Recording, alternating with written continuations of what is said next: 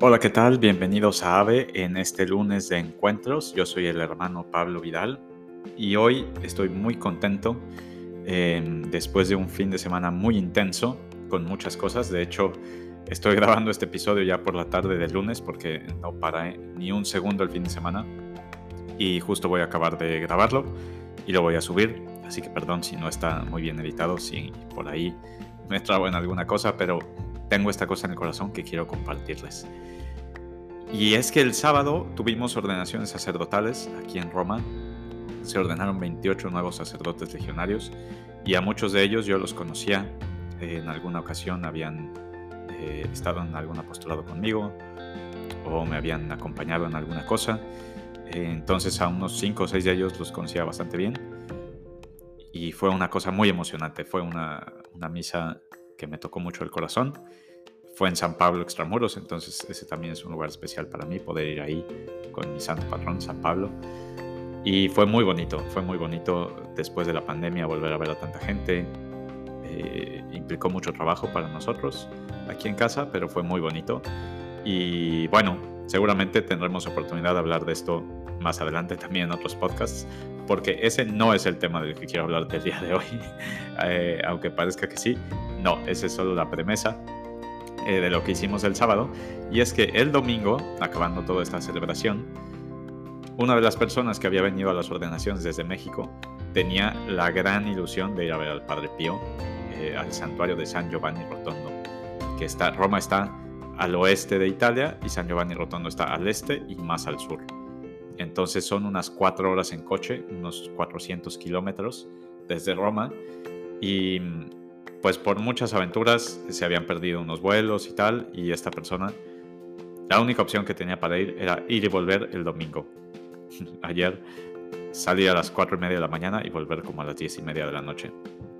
Total que nos pidió a dos hermanos que manejáramos de ida y de vuelta, em, así nos turnamos mitad y mitad. El único coche que había para rentar era una pick-up y bueno, pues ahí salimos a las cuatro y media de la mañana en una pick-up a ir a visitar al Padre Pío, ahí el santuario donde está el cuerpo del Padre Pío en San Giovanni Rotondo. Eh, y pues nos embarcamos en esta gran aventura, ¿no? Un poco loca. Eh, manejar cuatro horas de ida, estar ahí, volver cuatro horas en la noche después de haber pasado el día ahí. Pero muy, muy, muy llenadora espiritualmente. No sé si llenadora es la mejor palabra, pero eh, nos tocó el alma a los tres que fuimos ahí fuimos a visitar el santuario del Padre Pío y ahí cerca, una media hora, hay también un santuario de San Miguel Arcángel, donde hace siglos cuentan que se apareció San Miguel. Y de hecho, el 8 de mayo, es decir, ayer, era el aniversario de las apariciones de San Miguel Arcángel. Así que, eh, pues estas coincidencias de Dios que, que, nos ponen en el camino, ¿no? Como para indicarnos casi que era el día correcto para ir ahí, ¿no? Total que fuimos, fue una gran experiencia, muy espiritual. Yo ya había estado ahí hacía dos años visitando al Padre Pío y esta vez pues pude ir a rezar con calma como tuvimos todo el día ahí. Estuve pidiendo por ustedes, estuve pidiendo mucho por los nuevos sacerdotes que se acababan de ordenar el día anterior para que el Padre Pío les dé la gracia de ser grandes sacerdotes como él. Eh, llevé muchas intenciones de mi corazón y pude visitar de nuevo también el santuario viejo y el santuario nuevo porque ¿qué es lo que había ahí? San Giovanni Rotondo era un pueblito en medio de la nada, eh, con un convento de franciscanos, donde fue a parar el Padre Pío. Y cuando crecía su fama de santidad y tanta gente se iba a confesar, iba con él, se construyó una iglesia un poco más grande, que es el Santuario Viejo. Después el Padre Pío consiguió dinero para construir un hospital impresionante que hay ahí también. Y después, eh, como seguían llegando tantísimos peregrinos después de la muerte del Padre Pío, a visitar su cuerpo que está ahí incorrupto, construyeron un santuario nuevo que está un poquito más abajo. Y este santuario nuevo es de un artista que se llama Marco Rupnik, eh, que no sé si tú conocerás sus obras. A mí al inicio no me gustaba, pero después me ha encantado. Suele hacer eh, muchos mosaicos, ahora está, está trabajando en muchas partes del mundo. Tiene una espiritualidad muy profunda detrás de sus obras de arte. Eh, aunque a primera vista a lo mejor a uno el, estilo le puede parecer de una caricatura, lo que lo motiva a, representar así a Jesús y a los santos es esta idea eh, de la espiritualidad oriental, de que no vemos a Cristo como es hasta que estemos en el cielo. Entonces eh, vemos como esta representación de Él, que es, que, es como Él se nos aparece igual y otro día podemos hacer un podcast también hablando más sobre esto. Pero el, el fondo es que no son caricaturas, tiene una motivación espiritual detrás de todos sus mosaicos. Y ya que uno los empieza a ver con atención, tienen muchos detallitos pequeños que le van hablando distinto a cada persona que, que los ve. Pero la verdad es que no a todos les gusta. Y este santuario nuevo del Padre Pío ha sido muy criticado, al menos aquí en Italia no a mucha gente le gusta.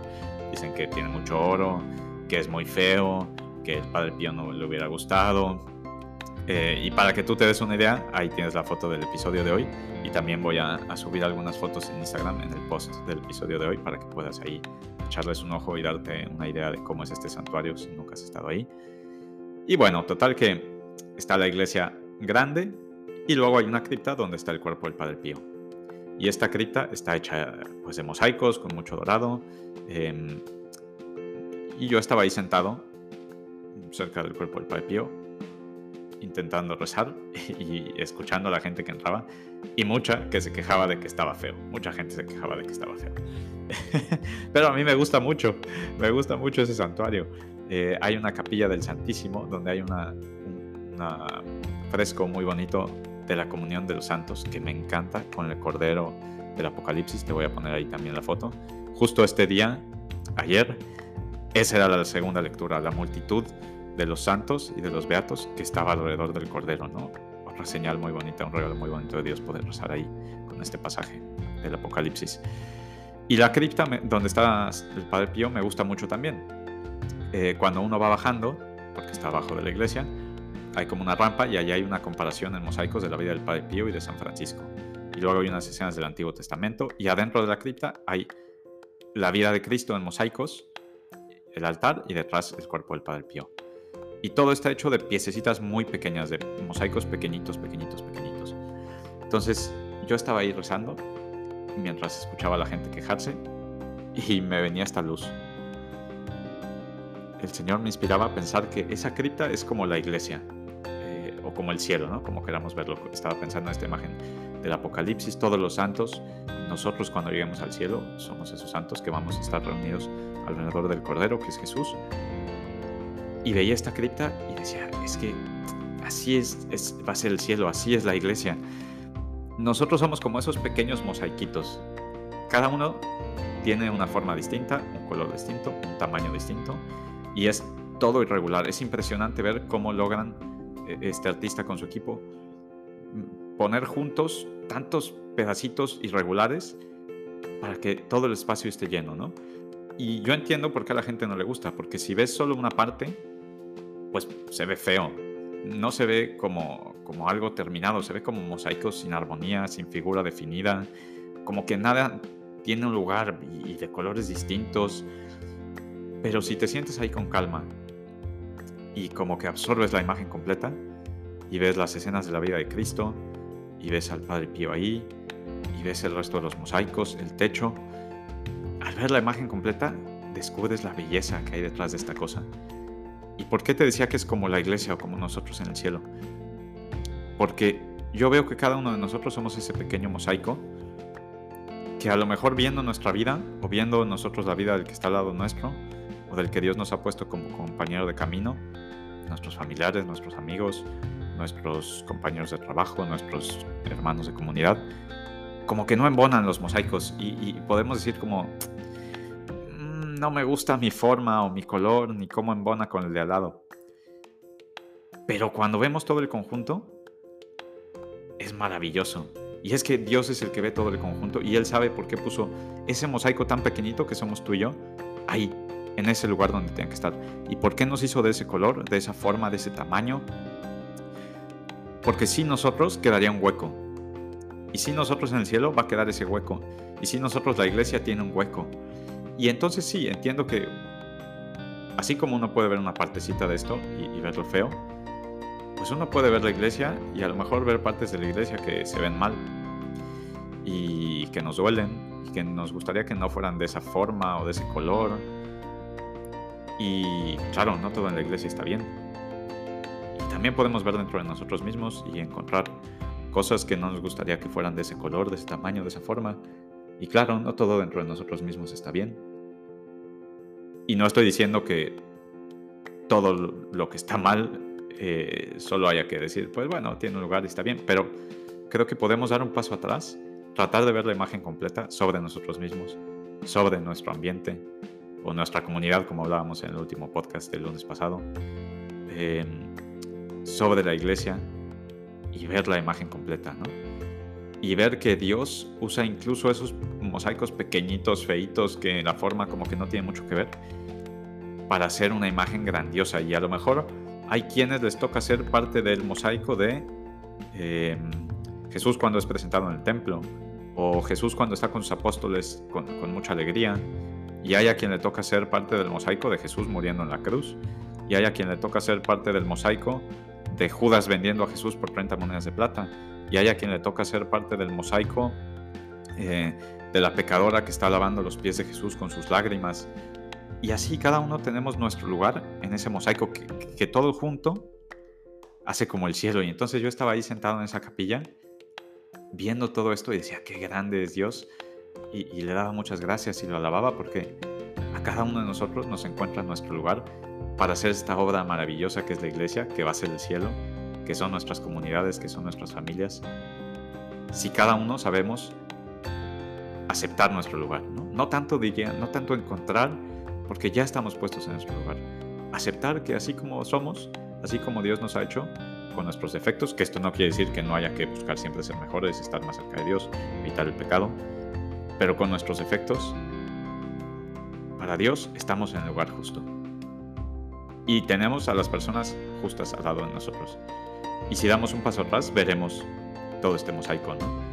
Eh, creo que lo mismo pasa con la vida de los santos, ya alguna vez he comentado esta idea también si vemos pasito por pasito la vida de un santo, tal vez a veces hay cosas que no tienen sentido. Y yo lo reflexionaba también con el Padre Pío, ¿no?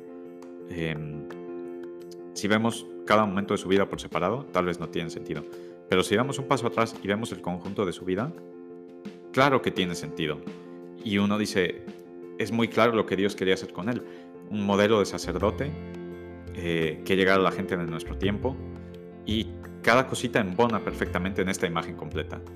Pues lo mismo, en nuestra vida o pensando en toda la iglesia, poco a poco estos pequeños mosaicos van haciendo el cuadro grandísimo y esa, iglesia universal que es tan bella y tan hermosa. Entonces, hoy te invito a que te preguntes, pues, ¿cuál es mi lugar? Eh, y sobre todo a que aceptes y des gracias a Dios por tu forma, por tu tamaño, por tu color, por las cosas que te gustan y no te gustan en ti y en tu comunidad y en la iglesia y que dediques un poquito de tu tiempo, a lo mejor durante estos días de la semana, a ver estas imágenes de los mosaicos y en oración, a Dios y darle gracias porque te ha hecho como te ha hecho, porque ha hecho a los demás como los ha hecho y porque nos ha puesto a cada uno en nuestro lugar. Cristo Rey nuestro, venga tu reino.